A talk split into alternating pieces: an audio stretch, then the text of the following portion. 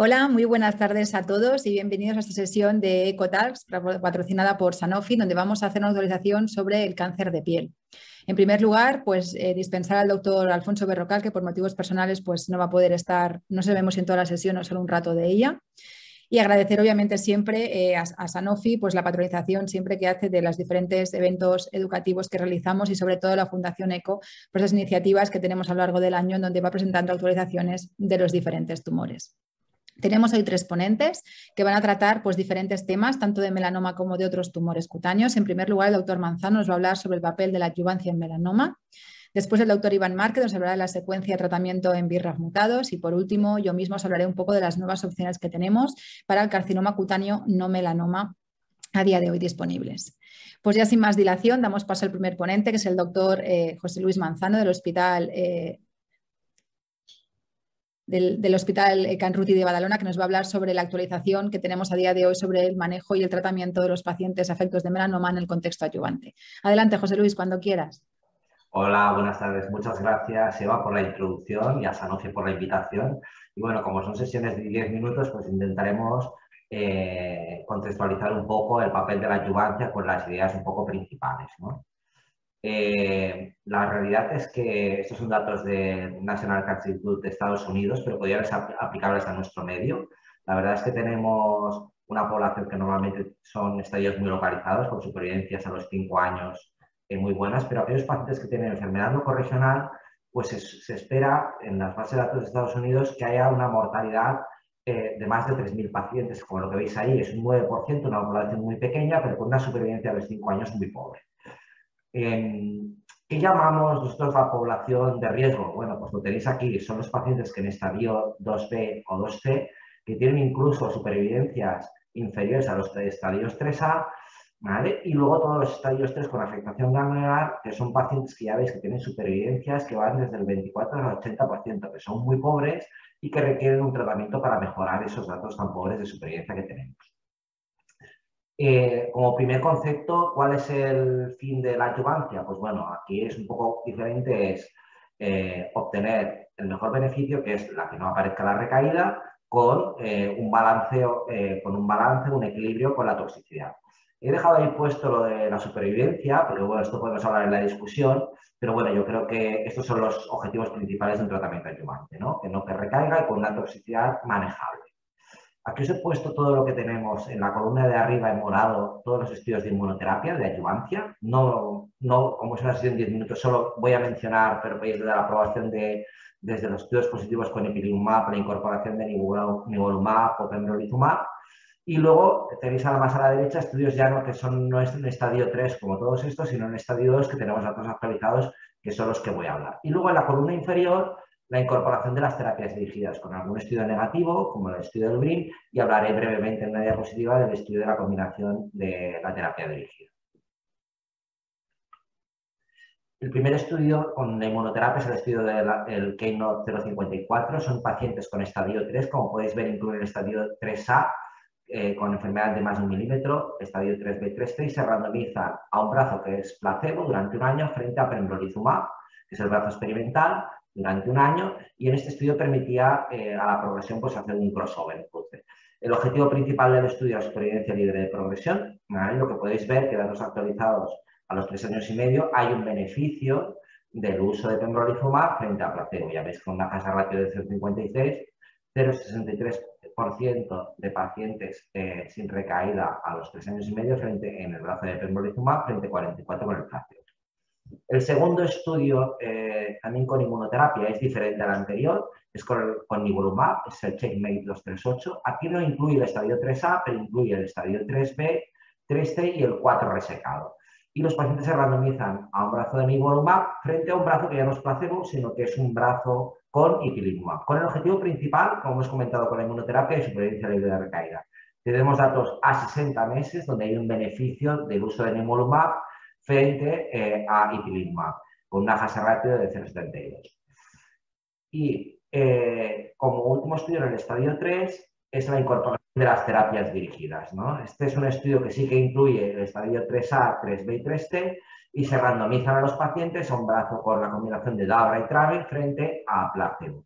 con el objetivo principal, como los anteriores estudios, de supervivencia libre de progresión como objetivo principal. Y tenemos datos más maduros a los, a los 60 meses, igual que en el 238, donde hay un beneficio del uso de la terapia dirigida frente al placebo, 52% del entorno 36, con una escasa ratio eh, importante de 0,51. La verdad es que aquí tenéis todos los estudios de Me he centrado por motivos de tiempo en los tres estudios eh, más principales, pero sí que vemos que hay un nexo común, que en la mayoría de los estudios de forma global hay una supervivencia libre de progresión, pero que la mayoría no hay, excepto en el estudio de la RPC de IP y no hay un beneficio en supervivencia, por muchas razones, porque de estos nueve, nueve estudios, tres permitían el crossover, eh, hay datos no maduros, por ejemplo, en el 238 que tenemos que esperar, pero bueno, yo sigo pensando a mi pregunta al principio que el objetivo principal, yo creo que aunque nos puede dar para el debate, es la recaída, que es el, nos da el valor exacto del fármaco que, ponemos en uso en un régimen de adyuvancia. En, otro, en la misma línea, pero en estadios más tempranos, que hemos dicho la población de estadio 2B y 2C, que tenían incluso peor pronóstico que el estadio 3A, tenemos el Keynote 716, que este, ya hemos comentado, estadios 2B, 2C, se randomizan a un brazo con pembrolizumab un año de tratamiento frente a placebo. Y igual que en el estudio del estadio 3 del Keynote 054 permite el cruce eh, a recurrencia, eh, el, cruce de brazos. Se han ido presentando a lo largo de este año y medio datos de supervivencia libre de progresión, que es el objetivo principal del estudio, como podéis ver, y se ha presentado a, a, 27, a 27 meses de seguimiento, que hay un beneficio, ya lo veis, eh, del uso de pembrolizumab frente a placebo, 81% frente a 72%. Y lo que a lo mejor es más interesante es que las recurrencias en el brazo de pembrolizumab son inferiores, un 9%, frente a un 16% en el brazo placebo.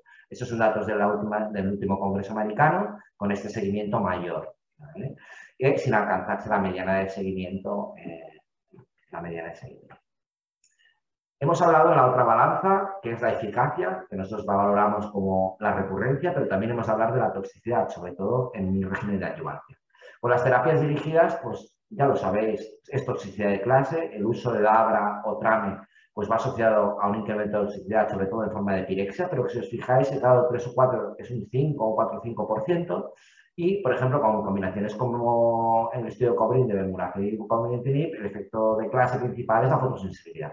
Lo que sí que se puede decir es que había una descontinuación de un 26% de forma global, pero eh, la mayoría de síntomas se resolvían y podemos concluir que las combinaciones lineales de Brafime son bien toleradas y son manejables en su Esto siempre es los inicios, la curva de aprendizaje. Y en cuanto a la inmunoterapia, pues tres cuartos de lo mismo. Hemos cogido el estudio que no el 0,50 pero podría haber cogido el 238 o cualquier otro estudio los efectos inmunoinmediatos, como veis, aparecen, aparecen en grado 3, que son los que más nos importan, un 7% de forma global, y vienen representados sobre todo por fenómenos endocrinos, por fenómenos gastrointestinales en forma de colitis o procesos de transaminitis como hepatobiliares. La realidad es que la incidencia global es un 10-15% y hay un abandono entre un 9 y un 14% de los estudios eh, randomizados, ya sea con nivolumab o con, o con pembrolizumab. Como conclusiones a esta mesa de actualización de la adyuvancia, podemos decir que la adyuvancia en melanoma es efectiva. Eh, objetivo principal de los estudios cumplidos, supervivencia libre de recaída. No me he centrado, pero que es un valor, tiene un valor importante, supervivencia libre de metástasis. Podemos decir que tanto el uso con inmunoterapia como, como terapia dirigida, la adyuvancia es bien, es bien tolerada, los efectos agudos, los efectos indeseables son manejables sí que estamos en el momento de identificar a aquellos pacientes que se pueden beneficiar de un régimen de adyuvancia, eh, es decir, buscar biomarcadores predictivos en este régimen. Y luego estamos en vía de mejorar estos resultados, como ya tenemos algunos estudios fase 2, como la incorporación de la adyuvancia al tratamiento o hacer esquemas de combinación más, que sean más efectivos que lo que tenemos hasta ahora. Y daros las gracias eh, a todos por la atención. Sin más preámbulo, eh, pasaremos a la siguiente ponencia, que será cargo del doctor Iván Márquez, del Hospital Gregorio Marañón, y, hablará de las secuencias de tratamiento en población verga Iván, cuando quieras.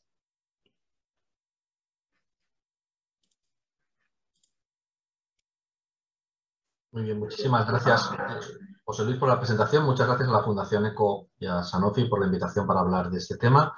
Vamos a ver si me dan el control de la, pantalla.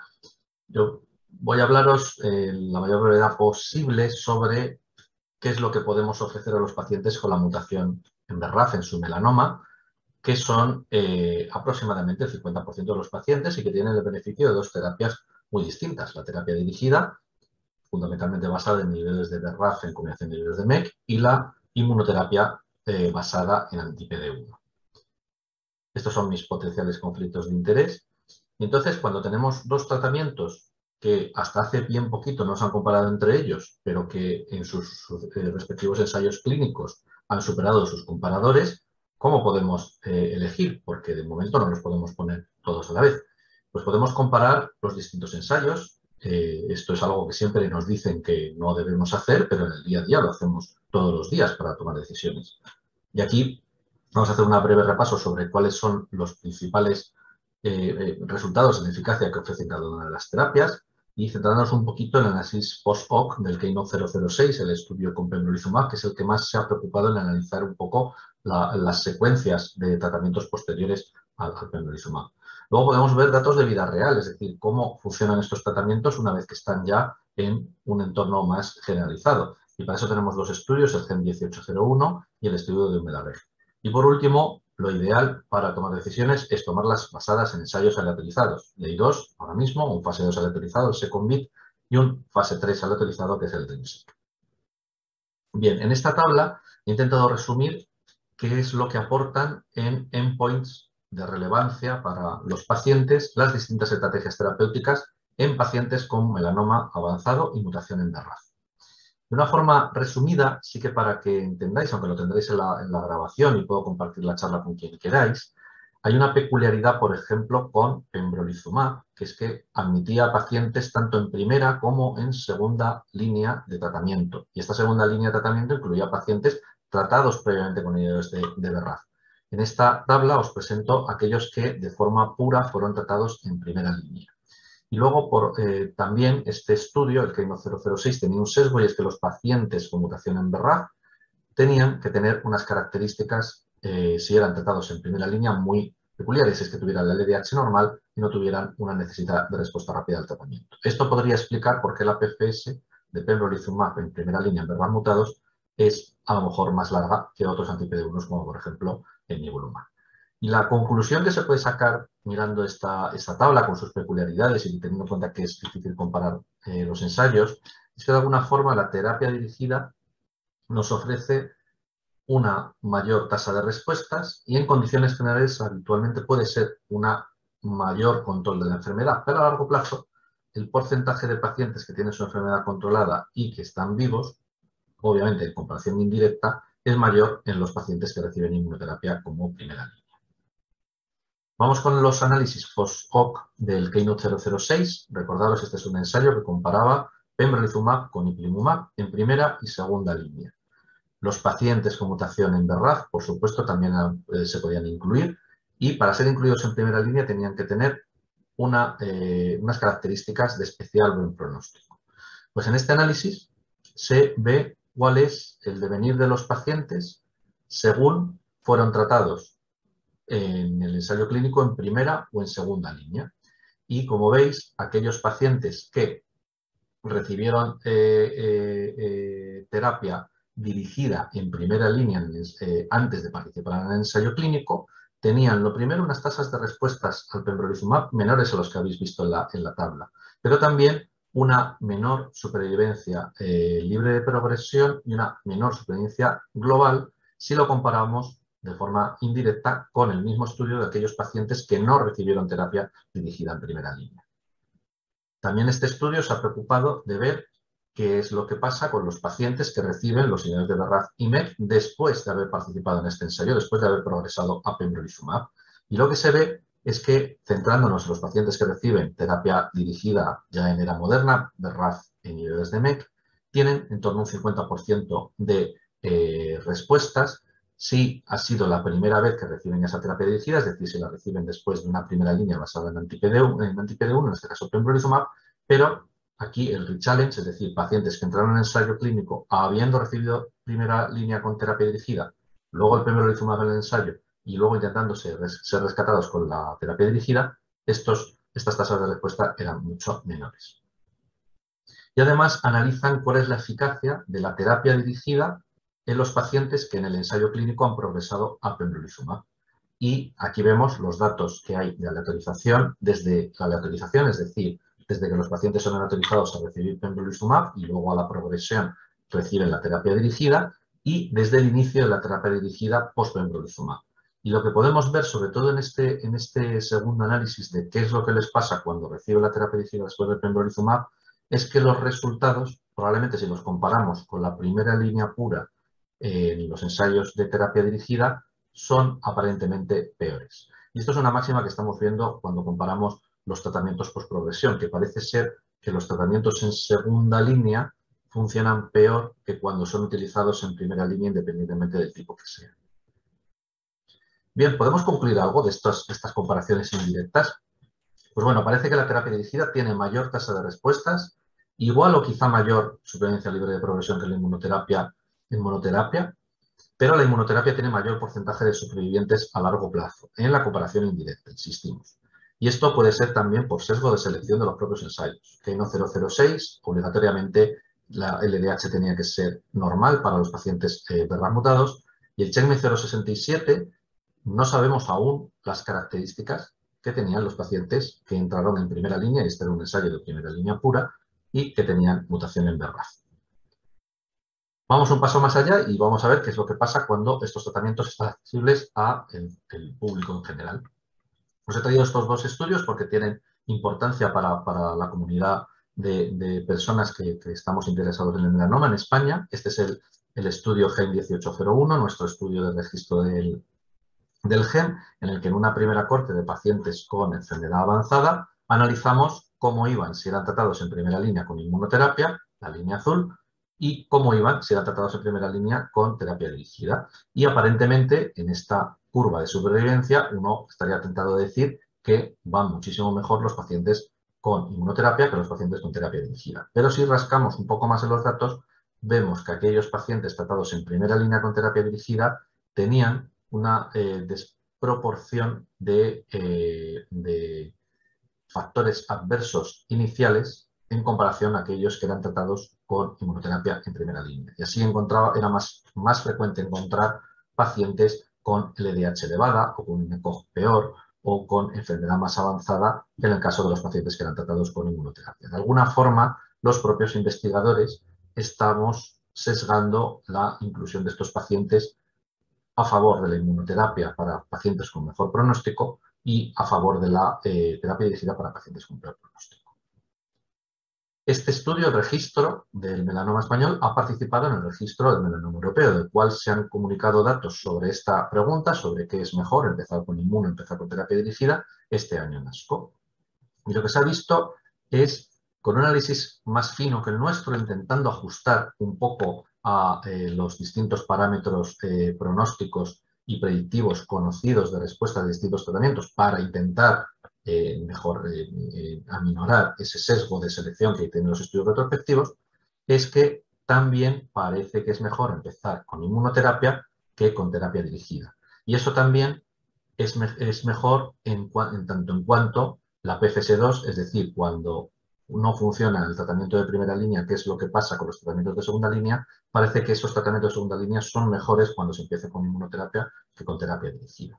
Y esto lo hacen en base a un ajuste estadístico más fino, a pesar del cual yo eh, eh, personalmente pienso que no se consigue ese ajuste tan fino como quisiéramos, porque si os fijáis en las características, de nuevo muy parecido a lo que nos ha pasado en el registro español, los pacientes con terapia dirigida tienen una proporción mayor de casos con factores pronósticos adversos, como pueden ser peor ECOG o LDH más, más elevada o estadios más avanzados. Entonces, la, única forma de contestar realmente estas preguntas sería con un ensayo aleatorizado. Hay dos ahora mismo. Uno de ellos es un fase 2 aleatorizado, un poco difícil de interpretar el diseño y los resultados, pero voy a intentar eh, eh, resumíroslo. Este es un ensayo del grupo italiano eh, ENVIT, en colaboración con muchos otros centros a lo largo del mundo, en el cual quieren comparar eh, en un ensayo fase 2 aleatorizado, pero no con el objetivo de mostrar superioridad de una rama sobre otra. En estos pacientes como el aroma verbal mutado, empezar por encorafenib vinimetinib, terapia dirigida, seguida a la progresión de ipilimumab frente a la secuencia inversa y frente a una terapia que ellos llaman sándwich de 8 semanas de encorafenib vinimetinib, no esperar a la progresión, poner ipilimumab nivolumab para supuestamente tener un mejor, eh, una mejor recepción de la inmunoterapia en estos pacientes y reservar de nuevo el encorafenib vinimetinib a la recaída. Y lo que se ha visto es en el endpoint de Total PFS, Total Supervivencia Libre de Progresión Total, que es el tiempo desde la, autorización a la segunda progresión. Es decir, los pacientes se consideran un continuo el tratamiento, la rama A seguida de la B o viceversa. Y lo que se ve es que empezar por la eh, inmunoterapia o la estrategia sandwich en este endpoint es mejor que empezar directamente con la terapia dirigida.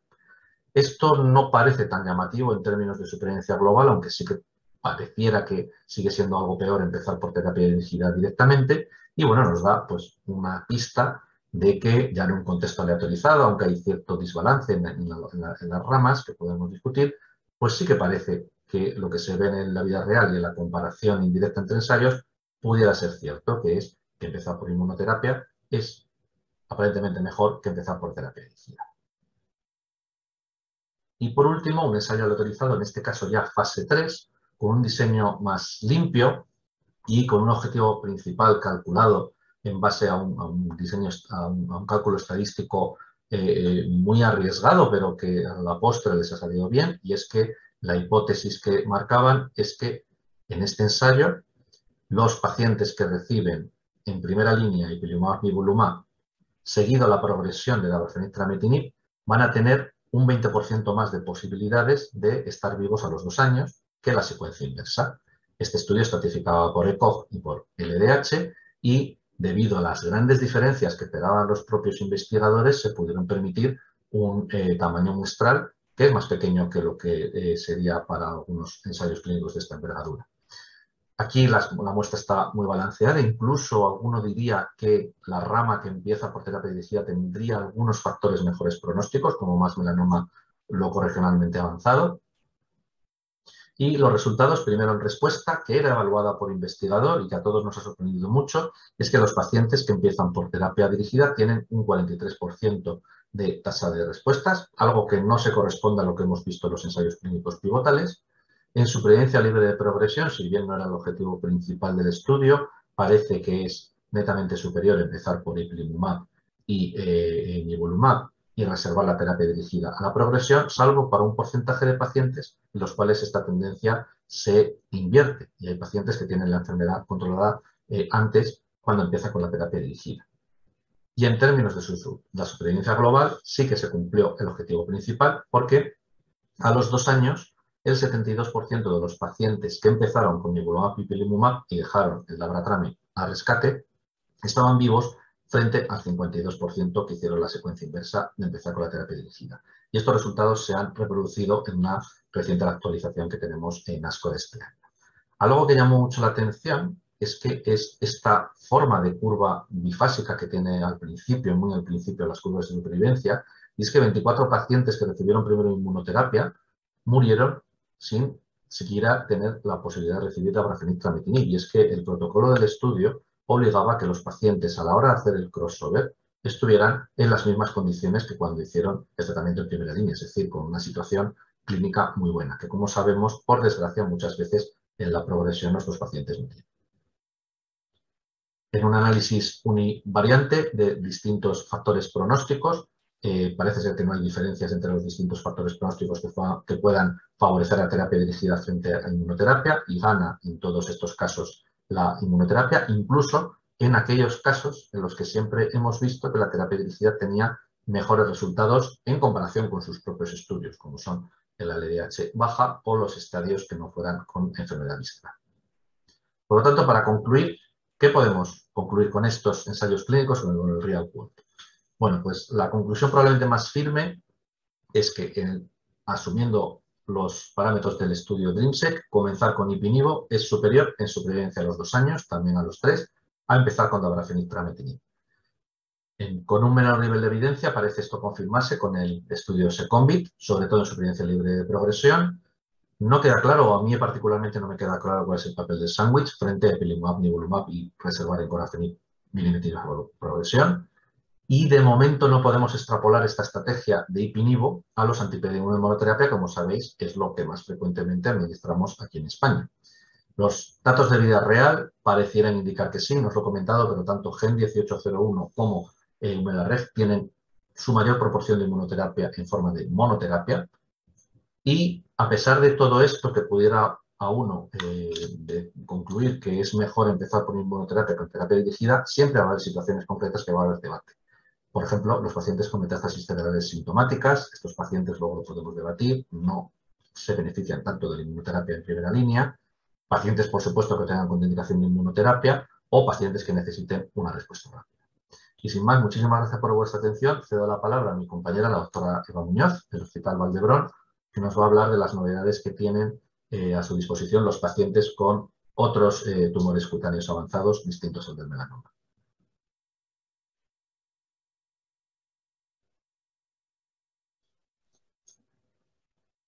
Muchísimas, muchísimas gracias, Iván. Enhorabuena, José Luis e Iván, por, vuestras presentaciones. Y ahora, mientras me pasan el control, ahora ya pasamos, damos paso a la siguiente presentación. Eh, vamos a dar paso a la última sesión que nos va a hablar sobre aquellos tumores cutáneos que no son melanoma, que también existen, que cada vez vemos más en la consulta, pues porque realmente su incidencia está en aumento, pero también porque tenemos nuevas opciones terapéuticas que vamos a repasar a lo largo de esta charla. Siguiente, por favor. Aquí veis los conflictos de interés. Siguiente, por favor.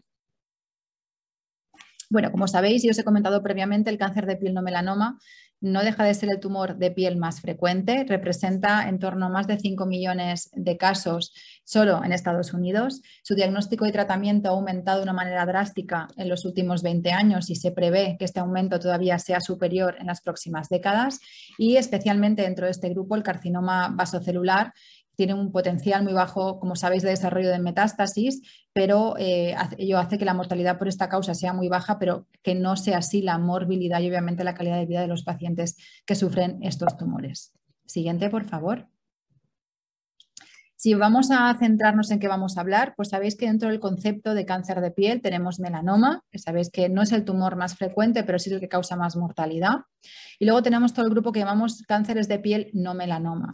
De entre ellos, el más frecuente es el carcinoma vasocelular, que ya hemos comentado previamente que habitualmente son localizados, que habitualmente con cirugía es suficiente, que es raro que hagan metástasis, pero no es tan infrecuente que hayan invasión locorregional y que ello genere pues, unos trastornos en cuanto a calidad de vida y en cuanto a un poco una disfuncionalidad de lo que es sobre todo a nivel de cabeza y cuello, eh, la vista, el oído y a veces incluso la movilidad facial por invasión de ese tumor. Y luego tenemos menos frecuente también el carcinoma escamoso cutáneo, que pasa un poco lo mismo, es poco frecuente que sea metastásico, pero sí que vemos casos, sobre todo en gente añosa, con años de evolución, donde realmente sí que hay una invasión locorregional, a veces muy mutilante y muy, y muy limitante. Y por último, un tanto por ciento muy bajito, tenemos los carcinomas de Merkel, los linfomas cutáneos, sarcoma de Kaposi cutáneo o aquellos tumores que afectan a las glándulas adrenales. Siguiente, por favor. ¿Qué tenemos de estándar para todo este conjunto de cánceres de piel no melanoma? Pues tenemos clásicamente la quimioterapia, ya sea monoterapia, ya sea con dobletes, con combinaciones, incluso con formulaciones tópicas o incluso en algunos casos con combinación con anti-GFR. Luego tenemos el pilar que llamamos, entre comillas, terapia dirigida, que solo únicamente aplicaba a los tumores escamosos de piel con los inhibidores de GFR, pero como sabéis, pues con un limitado uso, una limitada evidencia y con una indicación no presentada en ficha técnica, lo cual dificultaba mucho, obviamente, el tratamiento. Y otro pilar, en el caso de que sea posible, es la cirugía, más o menos en combinación con radioterapia. Siguiente, por favor. Pero pese a todo ello, lo que hemos visto es que esos tratamientos sistémicos o locales tienen una baja eficiencia y realmente un impacto muy limitado en cuanto a supervivencia libre progresión o supervivencia global de cara a aquellos pacientes que tienen una afectación localmente avanzada, no resecable o bien una afectación metastásica. Siguiente, por favor. Siguiente. ¿Qué tenemos de nuevo? Pues tenemos dos pilares nuevos que se reproducen un poco a lo que se han comentado mis compañeros en melanoma. Tenemos por un lado la inmunoterapia, que ha entrado de una manera muy contundente, muy fuerte en los diferentes tumores y que a continuación repasaremos, sobre todo los agentes anti-PD1 y anti-PDL1, algunos ya aprobados, como cemiplimab, que es el único tratamiento que a día de hoy tiene la, aprobación, que también la tiene pembrolizumab, pero que más a más tiene la indicación en España para tratar carcinoma escamoso cutáneo. Tenemos pembrolizumab, que también está aprobado por FDA y por EMA, pero a día de hoy aún tenemos eh, pendiente que se nos apruebe en España su uso específico para este tipo de tumores. Y luego también tenemos nivolumab y avelumab, el cual el último tiene aprobación para carcinoma de Merkel localmente avanzado no resecable o metastásico. Y por último, obviamente, un arsenal de combinaciones que se están testando en diferentes eh, ensayos a día de hoy en marcha y en los cuales pues, tenemos la suerte en España de poder participar en alguno de ellos. Y luego tenemos otro pilar, que es la terapia dirigida. Aquí obviamente ni BRAF ni MEC tienen ningún papel, pero sí que hemos visto que en los carcinomas eh, vasocelulares la vía de Hedgecock es un papel delimitante y tenemos fármacos que eh, inhiben esa vía de una manera muy eficaz. Siguiente, por favor. Si vamos a centrarnos en inmunoterapia, ¿por qué la inmunoterapia en general en cáncer de piel es un tratamiento clave y a día de hoy también ha irrumpido en este grupo de pacientes con cáncer de piel no melanoma? Pues por lo que veis a continuación. Siguiente. Es muy gráfico. Veis que previamente en todos los tumores cutáneos previo la inmunoterapia, pues realmente, obviamente, a medida que pasaba el tiempo, ¿no? el número de éxitos de por parte de los pacientes pues era muy significativo. Lo que ha conseguido la inmunoterapia es reconvertir este triángulo y hacer que cada vez más pacientes, pese a que pase el tiempo, sigan vivos y en respuesta tras recibir un tratamiento con inmunoterapia. Adelante, por favor. Si nos centramos ya en algunos subtipos concretos, como es el carcinoma escamoso cutáneo, sabéis que es un tumor que durante muchos años no ha tenido ningún tratamiento aprobado. Básicamente lo que ofrecíamos era la, inmunoterapia, perdón, quimioterapia, inmunoterapia en doblete y en algunos casos en combinación con anti-GFR, pero con resultados muy limitados, tanto a corto como a largo plazo. Ha irrumpido la inmunoterapia, aquí veis por ejemplo los datos de Cepimlimab basados en el estudio Empower, que sabes que tiene diferentes cohortes con enfermedad localmente avanzada o enfermedad metastásica o alguna de combinación, donde podéis ver que las curvas tienen a tener una tendencia parecida a la que vemos en melanoma, teniendo ya un tanto por ciento de pacientes cada vez más largos supervivientes, largos respondedores. También veis los datos de pembrolizumab con un menor seguimiento, pero que también cogen esa tendencia de mejor control de la enfermedad y posibilidad de que un paciente a largo plazo sea un largo respondedor, un largo superviviente y viendo incluso respuestas muy significativas y en algunos casos incluso respuestas completas. Siguiente, por favor. No solo la inmunoterapia ha irrumpido en cuanto a eficacia, sino algo muy importante muy significativo para la población que tiene estos tumores, que habitualmente es una población añosa, es la calidad de vida. Aquí veis este estudio en el cual se demuestra que realmente la inmunoterapia pues, mantiene esta calidad de vida, pero no solo la mantiene, sino que incluso la mejora en cuanto a lo que es el concepto de propia enfermedad y en cuanto a los efectos secundarios en frente a la quimioterapia, que es lo que ofrecíamos para estos pacientes. Siguiente, por favor. Siguiente. Si nos vamos a carcinoma vasocelular, pues aquí también la inmunoterapia ha irrumpido de una manera muy significativa. A día de hoy la indicación es para pacientes que han progresado a un inhibidor de Hedgecock, pero es cierto que tenemos estudios en marcha pendientes de resultados en los cuales ya se va a testar en primera línea inhibidor de Hedgecock frente a inmunoterapia. Hemos hablado de inhibidores de Hedgecock, son muy eficaces en esta patología, pero es verdad que la toxicidad a largo plazo es un factor muy limitante. Por todo ello, la inmunoterapia pues, irrumpe a día de hoy como un tratamiento posible en segunda línea, pero que muy posiblemente lo habíamos posicionado en primera si realmente la eficacia al menos es similar, si no superior, pero sobre todo porque el perfil de efectos secundarios es mucho más manejable con la inmunoterapia. Siguiente, por favor. Aquí, por ejemplo, veis este estudio que os comentaba de carcinoma vasocelular un estudio que está en marcha y que se han presentado datos en, ASCO de este año, donde los diferentes pacientes con carcinoma celular, ya sea a nivel metastásico o a nivel localmente avanzado, reciben tratamiento con cemiplimab como primera línea de tratamiento, o bien algunos han recibido tratamiento previo con niveles de Hedgecock y bien o han progresado, o bien su tolerancia no ha sido aceptada y por tanto es obligado a un cambio de tratamiento. Siguiente, por favor. Y aquí veis las curvas que ya tenemos presentadas, como os digo, recientes en cuanto a supervivencia libre y supervivencia global, que veis que tienen una tendencia a ser muy parecidas al concepto que ofrece la inmunoterapia en otros tumores, como puede ser melanoma o como pueden ser las previas que habéis visto en carcinoma escamoso cutáneo. Siguiente, por favor. Si nos vamos a centrar en carcinoma de Merkel, pues aquí ya tenemos aprobado un tratamiento en primera línea para pacientes con enfermedad localmente avanzada no resecable o metastásica con Avelumab, donde realmente vemos que la tasa de respuestas pues, es, no es desdeñable, es muy superior a la quimioterapia y no solo eso, sino que además nos ofrece la posibilidad de tener pacientes largos respondedores y un manejo de efectos secundarios mucho más asumible que lo que ofrecíamos previamente con la quimioterapia en este pool de pacientes, que también es una población muy añosa y con muchas comorbilidades. Siguiente, por favor. Y ya para finalizar y para dejaros un poco el concepto, nos queda, hemos hablado de lo que teníamos, hemos hablado de lo que tenemos y obviamente nos queda la siguiente pregunta, que es cómo seguir avanzando en carcinoma de piel no melanoma. Pues posiblemente el camino sea muy parecido al que ha seguido eh, melanoma y os lo ha comentado tanto el doctor Manzano como el doctor Márquez. Lo primero es centrarnos en estadios tempranos, ya sea adyuvancia o neoadyuvancia, que eso ya se está haciendo con estudios en marcha. Luego también sabéis que hay un pool de poblaciones especiales que a más a más son bastante numerosas en estos tumores, sobre todo los pacientes inmunosuprimidos, pacientes trasplantados o que requieren una inmunosupresión. Sabéis que tienen un mayor riesgo de hacer un cáncer de piel y sobre todo cánceres de piel tipo vasocelular y sobre todo carcinoma escamoso, que a más a más nos limita mucho la inclusión de estos pacientes en estudio porque clásicamente son una población que está excluida. Por lo cual, otra vía de seguir avanzando va a ser en cómo manejar estos pacientes con las nuevas terapias, sobre todo con la inmunoterapia y por último, ¿por qué no? Cómo optimizar las diferentes opciones de tratamiento pensando en las combinaciones, ya sea con otros agentes de inmunoterapia, como puede ser LAC3 o virus oncolíticos o eh, virus localizados. También cómo combinarlo con la radioterapia, con la quimioterapia o con diferentes agentes que a día de hoy tenemos disponibles y que podrían optimizar, si cabe, más la eficacia que nos ofrece la inmunoterapia en este contexto. Siguiente, por favor. Y ya por finalizar como conclusiones, pues sabéis que la inmunoterapia, y os lo he comentado en esta sesión, ha irrumpido de una manera muy significativa. Siguiente. Obviamente está aquí y está aquí para quedarse también en cáncer de piel no melanoma. Siguiente y os plantearéis, ¿y ahora qué? ¿no? Porque sabemos que está aquí, pero realmente con muchas dificultades para poder pautarlo por niveles regulatorios y además, además porque vamos un poquito más retrasados en cuanto a lo que son la inclusión de la inmunoterapia en los diferentes escenarios de estos tumores. Siguiente pues obviamente lo que tenemos que hacer es seguir avanzando, como hemos hecho en melanoma y como siempre hemos demostrado que hacemos aquellos que nos dedicamos a tratar a estos pacientes y sus familias. Y por último, la última diapositiva, agradecer vuestra asistencia, vuestra atención y esperamos que en el debate pues, eh, resolvamos todas vuestras dudas y tengamos pues, realmente un espacio donde poder compartir todas vuestras inquietudes. Muchas gracias por vuestra atención. Y ahora, si os parece, pues damos paso al, al debate. Si queréis conectaros, que se os vean también Iván y, José Luis.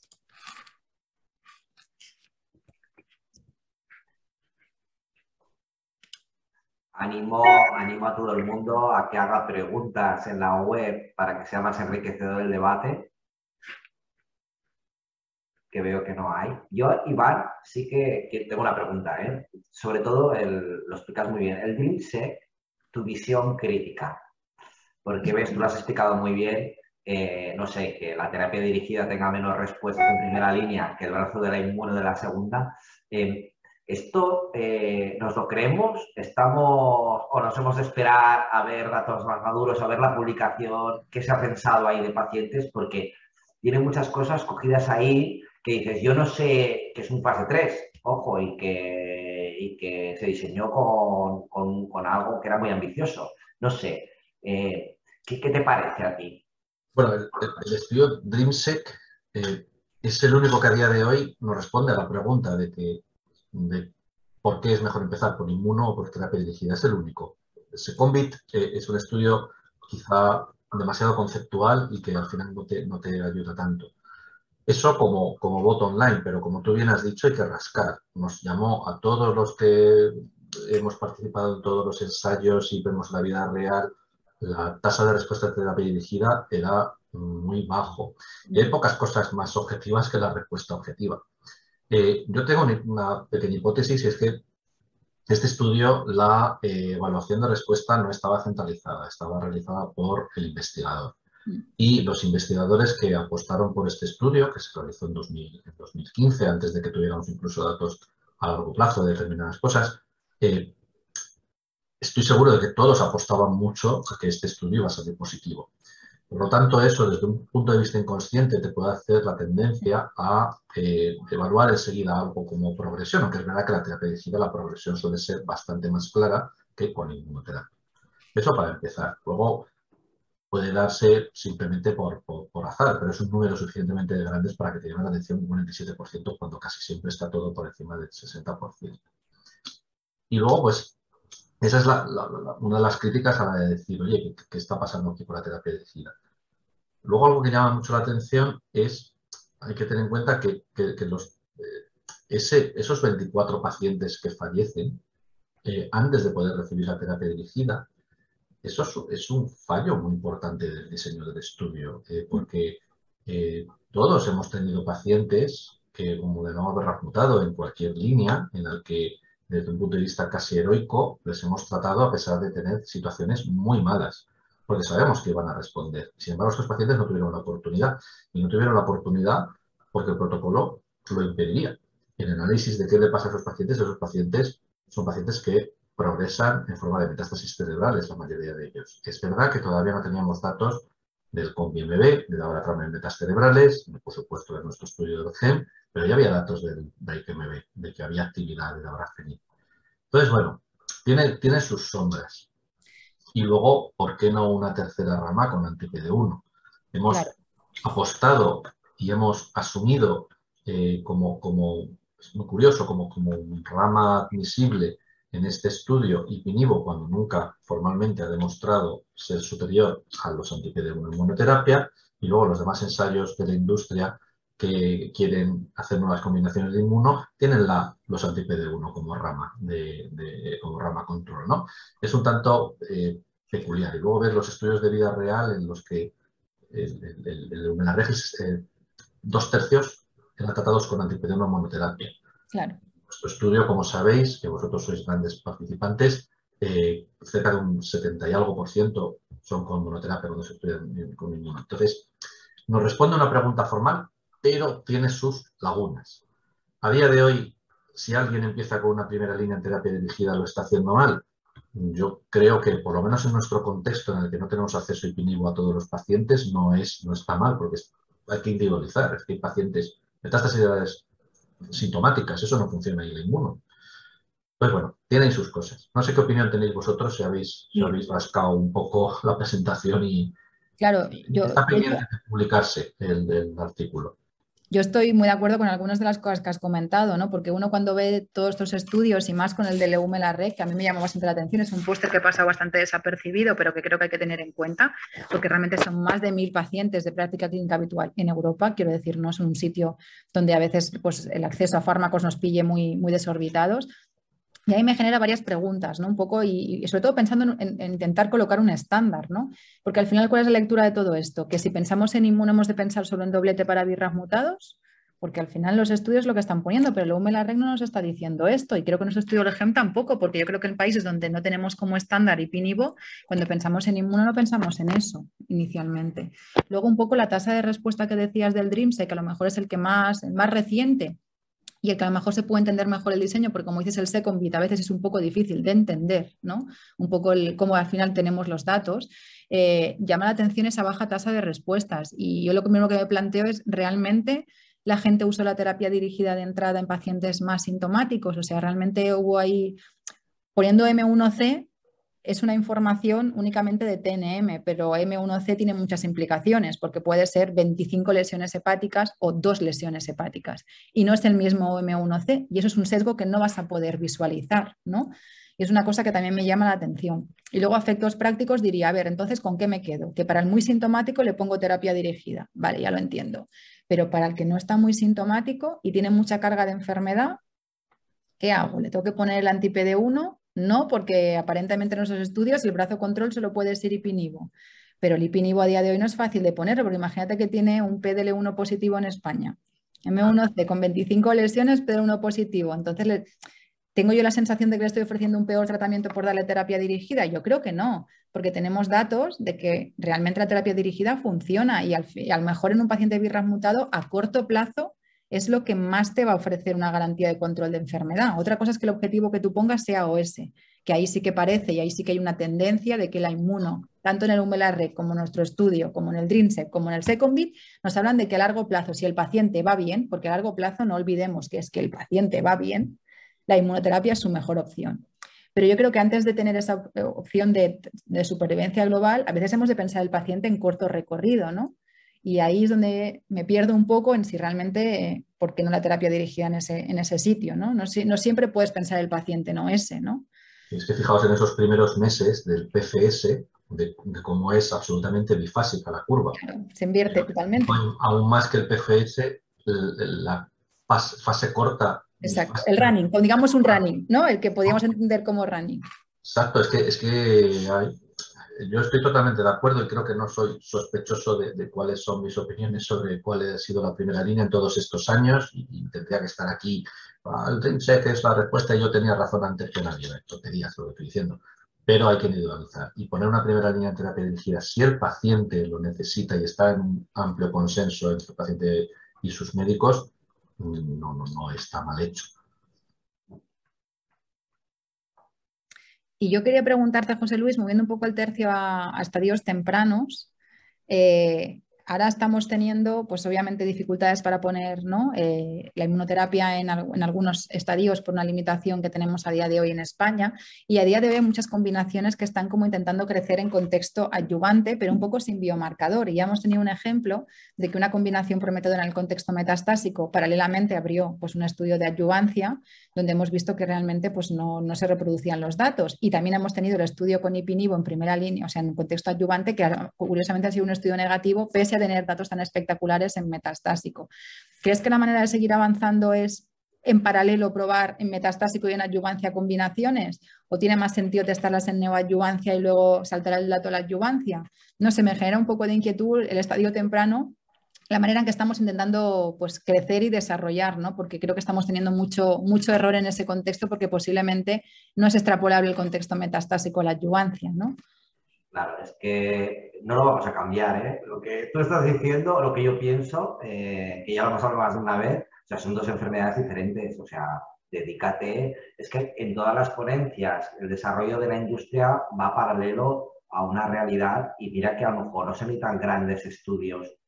Ya no hablo de la ayudancia, ¿eh? hablo del metastásico. Haz un buen racional con pocas pacientes para sacar una conclusión. O sea, eh, el beneficio a nivel global, el beneficio que la adyuvancia, yo no he visto a ningún tumor sólido que haya dado tantos beneficios en adyuvancia, y yo llevo colon, pero el beneficio, y, hemos hecho la adyuvancia, yo no he visto, eh, a lo que decías tú primero que nos aprueba, que haya un tumor que haya demostrado tantos buenos datos de, y mira que estamos en caminos de mejorar, yo no lo he visto todavía. En mama, eh, Iván, seguro que es que son los mejores datos que tenemos. Otra cosa es el desarrollo de lo que se tiene que hacer.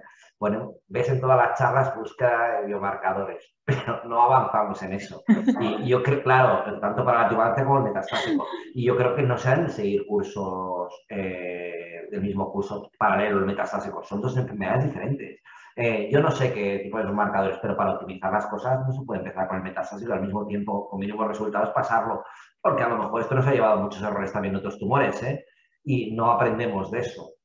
Yo no sé qué vías, qué biomarcadores, pues como todo, hay firmas génicas que han fracasado, pero bueno, eh, ahora tenemos la neoadyuvancia, eh, que es otra vía, lo que pasa es que yo no lo veo en la práctica nuestra del paciente que puede seguir, porque esto en, en Australia o en zonas donde es endémica o el melanoma, pues tiene mucho sentido, pero nosotros a lo mejor vemos muy pocos pacientes. No lo sé cuál es la mejor manera, pero el desarrollo del racional es básico. ¿no? A mí ahora lo que se me plantea es otra cosa que vemos resultados del 2B y 2C. Uy, sí. Bueno, y ahora, ¿qué va a pasar? Porque no podemos tratar los 3A, que 3A se podría hablar mucho, porque son resultados, pues un grupo muy heterogéneo, que hay algunos que no tienen muy buen pronóstico, pero bueno, dejémonos el 3A. Que no podemos tratar el 3B, nos van a dejar tratar el 2B, 2C. Esto en un país normal no tiene, no tiene sentido. O sea, probablemente, pues yo lo que pensaría, vamos a seguir el mismo curso que los 3B. No lo trataremos, ¿no? No sé. Es, peculiar porque a día de hoy tenemos la prohibición en el 3B y en el 3A. 3A yo creo que si lo tuviéramos encima de la mesa sería un estadio en el que yo me lo pensaría muy mucho, porque el 3A sigue siendo una enfermedad eh, muy mal clasificada por la JCC 8. Pero eh, vamos a poder utilizar en 2B, 2C, porque de momento no hay una negatividad de la financiación y no sé si van a querer financiarlo. Bueno, ha sido aprobado por EMA, por lo cual, como medicación extranjera, podríamos pedirlo. ¿Qué va a pasar con el estudio de la ORTC en 2A, 2B, 2C, que es en Covini versus placebo? Correcto. Cuando de todas maneras tampoco tenemos grandes, no, tenemos un análisis de biomarcadores en el, en el, en el 716, o sea, no sabemos si los BRAF van mejor, porque no se exigía ese, ese estadio. Entonces, bueno, se abre unas épocas de grandísima incertidumbre. Mm. Yo quería aprovechar que estamos haciendo aquí esta jam session, Eva, y te quería preguntar sobre tu, tu sensación sobre los anti-PD1 en, en, carcinoma vasocelular. Me llamado la atención esas, esas curvas. Obviamente las curvas de supervivencia global en carcinoma vasocelular creo que es algo que no, no es que no debamos ver, por supuesto que es importante, pero no es lo que va a corto ni a medio plazo a matar al paciente, como el Merkel o el, o el, melanoma. Sin embargo, las curvas de PFS, ¿tú crees que esto, esto cuando se enfrente a abismo de HIP o a de HIP va, va a salir ganando? Tengo mis dudas. Yo a nivel de eficacia tengo mis dudas también, Iván. Tengo mis dudas porque al final es verdad que estás compitiendo contra una terapia dirigida, una terapia dirigida que es eficaz, es pero sí que tiene un problema y es la tolerancia y es la adherencia al fármaco y las resistencias. Entonces, ya lo he intentado decir un poco en la sesión, a nivel de eficacia no lo sé, pero si son muy parecidos, creo que va a ser nuestro nuevo estándar, porque se tolera mejor la inmuno, porque no genera discontinuación, porque realmente es más fácil el manejo y la tasa de abandono es muy baja. El problema que tenemos con la terapia dirigida con los niveles de Hedgehog en vasocelular es que la población es muy añosa, los efectos secundarios son molestos, son pérdidas de peso, son disminución de la alimentación, son todo el tema a nivel neuromuscular que es brutal, a veces los espasmos que tienen los pacientes y esto en una población muy añosa y con mucha comorbilidad hace que realmente las tasas de discontinuación sean elevadas. Y eso que con Sony tenemos evidencia de hacer pautas discontinuas, que yo creo que facilita un poco el que podamos ir jugando con, ¿no? con, el on-off que nos permite pues, el utilizar este fármaco. Pero sin eficacia son parecidos, ya no te digo iguales, parecidos, yo creo que va a ganar la inmuno, pero va a ganar la inmuno precisamente por el perfil de manejo que tiene. No sé qué expresión tenéis vosotros, pero es que... También, también por el precio. Bueno, por supuesto, eso seguro. eso seguro.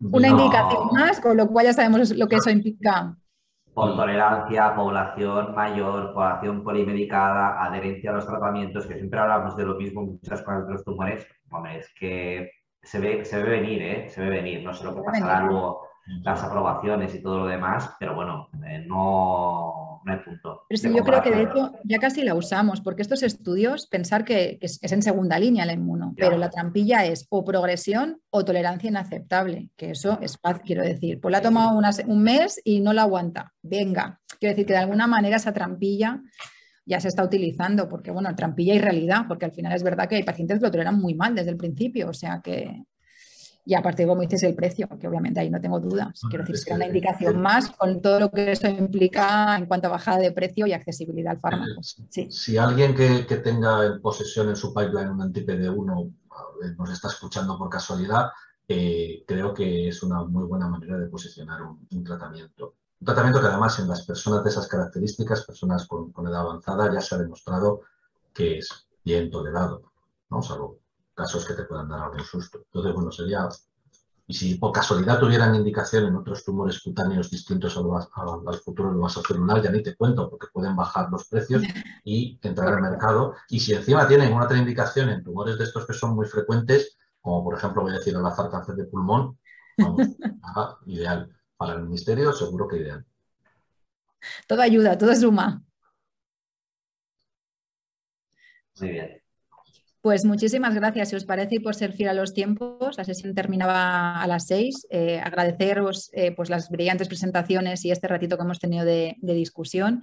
Agradecer una vez más a Sanofi y a la Fundación ECO la posibilidad que tenemos de seguir formando, seguir buscando espacios donde poder compartir impresiones y obviamente y por supuesto a todos los que, los que os habéis conectado. Agradecer vuestra asistencia, vuestra presencia y esperemos que os haya servido este ratito. Comentaros que el día 7 de julio pues tenemos una nueva sesión especial sobre actualizaciones en ASCO, donde cuatro ponentes van a discutir sobre los diferentes tumores más frecuentes, que es tumores torácicos, cáncer de mama, digestivo y cáncer de piel, pues discutirán las diferentes novedades, las actualizaciones presentadas en ASCO. Os, esperamos y esperamos que también pues, sea de vuestro agrado y de vuestro gusto el poderos conectar a esta sesión. Muchísimas gracias y que tengáis muy buena tarde.